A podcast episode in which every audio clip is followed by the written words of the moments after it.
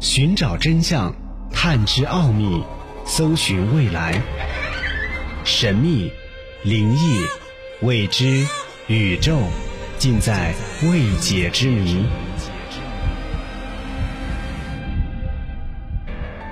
欢迎收听《奥秘全接触之未解之谜》，我是肖峰。这个世界有太多的阴暗面，其中绑架事件。就是人们非常痛恨的一类，他们为了金钱利益，轻则打骂人质索要赎金，重则撕票造成惨案。在前面的节目当中，和你分享了韩国三大未破悬案之青蛙少年失踪案，以及近年才破获的华城连环杀人案。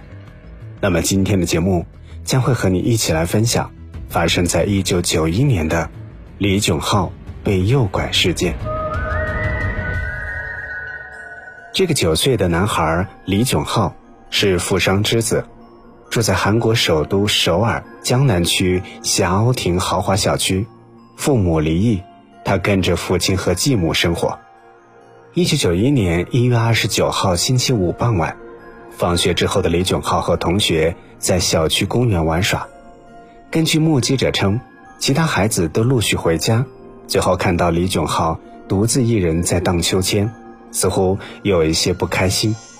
直到晚上九点，父母发现孩子还没有回家，便打电话给同学询问，得知小伙伴们都已经回家了。父母着急，寻遍了整个小区，都不见他的踪影，然后报警。当天晚上，警方陪同李炯浩父母回到了家中，没过多久，电话声就响起。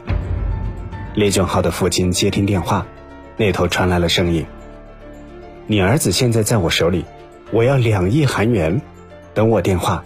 记住，想要儿子活命，千万不要报警。”李炯浩的父母为了孩子安全，急得焦头烂额，连忙答应，并苦苦哀求对方不要伤害李炯浩。还没有等李炯浩的父亲进一步询问，电话啪的一声挂断了。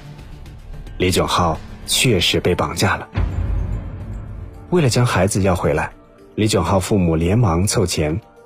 在一九九一年，两亿韩元不是什么小数目，他们东拼西凑，却迟迟无法将赎金筹齐。一边忍受着精神上的折磨，一边与绑匪周旋。李炯浩的父母精神几乎崩溃，但他们还是挺下来了。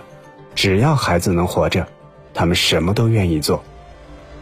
与此同时，韩国警方也在暗中行动着，但无奈绑匪的反侦查能力实在较高，一时之间，警方也无法将他找出来。警察经过电话录音分析，断定这个凶手大致身高在一米六七到一米七之间，三十到三十九岁的男性。根据口音推断，他应该是首尔或者全罗南道人。这期间，警察做了大量的工作。分析了近百份凶手的声音记录和字迹样本，但是依然不能够找到罪犯。时间一分一秒的过去，筹集赎金期间，绑匪不断的打来电话。绑匪总共用了十个不同的号码，打过八十七次电话给李炯浩的父母。绑匪看起来也不急，声音冷静，说话有技巧，十分聪明。他手里有人质，浑然不怕。仿佛在和警方玩猫捉老鼠的游戏。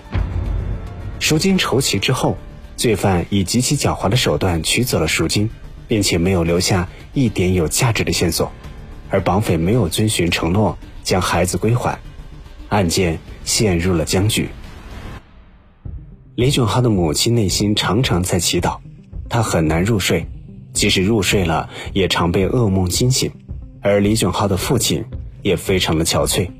自己的孩子身处危险之中，这难免使父母忧心忡忡。孩子究竟在哪儿？有没有受伤？这是李炯浩父母最关心的问题。然而，在一九九一年三月十三号，距离李炯浩被绑架四十四天之后，他的尸体在汉江边上被找到了。经过法医解剖，得出了一个令人崩溃的结论：李炯浩大概死于一月三十号。也就是他在被绑架的第二天，死因是窒息。绑匪带着两亿韩元人间蒸发，而李炯浩却被残忍杀害。这个结果对于受害者家属来说，未免太过残忍。这个案件也成为了警方的心病：一个本该拥有着幸福生活的无辜稚气孩童，为何遭到了这般不公呢？韩国刑事的最高追诉时期是十五年，从一九九一年到二零零六年，韩国警方一直没有停止过侦查的脚步。他们一共投入十万警力，逮捕调查了几百名嫌疑人。分析了近一百本声音样本，但警方却无法找出凶手，将他绳之以法。这次绑架事件，凶手穷凶极恶，并且有着极为周密的计划，不仅没有让警方探查到踪迹，反而杀害了孩童，取走了赎金，逍遥法外。韩国媒体和公众对这个事件报以极大的同情和关注，进行了相关内容的跟进报道。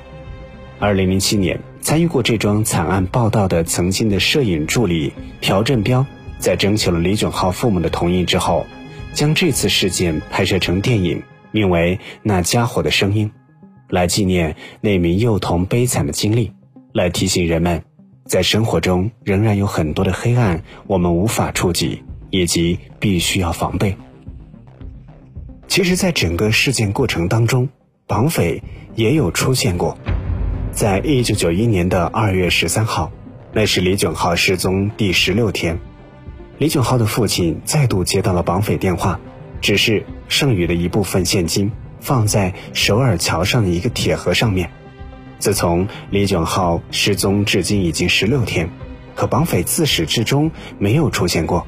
警方和李炯浩的父亲越发变得不耐烦，所以警方的部署出现了一些怠慢。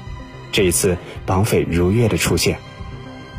当天晚上十点十分，一辆飞驰的面包车从桥上驶过，绑匪迅速的从车上跳下，拿了钱上车开走。整个过程几十秒内完成。当警方反应过来的时候，劫匪早已经不见踪影。面对这种高智商的劫匪，韩国警方还是嫩了一点。二月十九号。李炯浩失踪的第二十二天，一名中年男子出现在了一家银行分行的柜台。当他要取钱时，银行职员告诉他卡已经冻结。中年男子听到后要回账本，迅速消失在人流当中。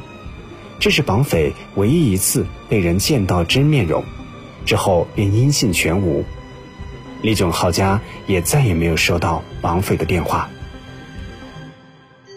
李炯浩诱拐绑架案三十年过去了，韩国警方动用了十多万警力调查嫌疑人两万八千多人，笔录和语音七百四十份，始终未能破案。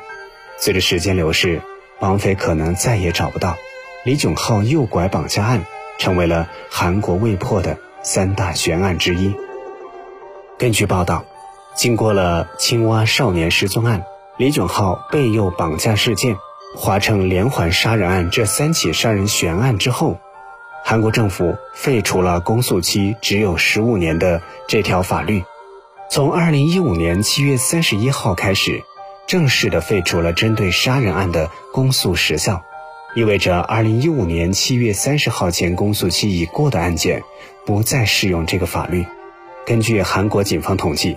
目前，韩国全国共有二百六十八起长期未解杀人悬案，这些案件都没有公诉期，只要抓到凶手之后，就能够绳之以法。也希望这些悬案能够早日找到真凶，还受害者家人们一个公道。奥秘全接触之未解之谜，想收听更多的节目录音，欢迎关注微信公众号“爱电台”的全拼。我们下期节目再会。